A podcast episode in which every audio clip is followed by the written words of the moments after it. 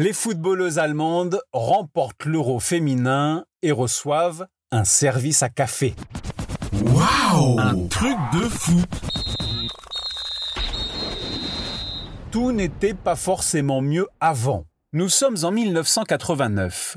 L'Allemagne de l'Ouest organise l'euro féminin et les footballeuses allemandes se hissent en finale de la compétition le 2 juillet 1989 et dominent largement la Norvège 4 buts à 1 pour décrocher à domicile le premier championnat d'Europe de leur histoire.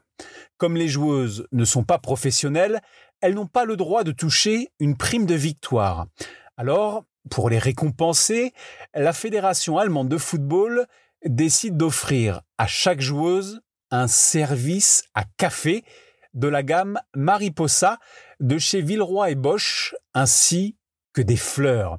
Un geste au mieux maladroit, au pire sexiste, illustrant déjà à l'époque le fossé entre les hommes et les femmes dans le monde du ballon rond.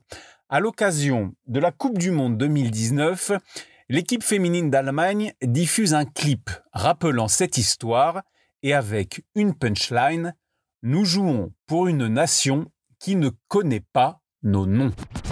Waouh Un truc de fou Ta dose d'anecdotes sur l'histoire du football à retrouver en podcast sur Facebook, Twitter, Instagram et sur untrucdefoot.fr.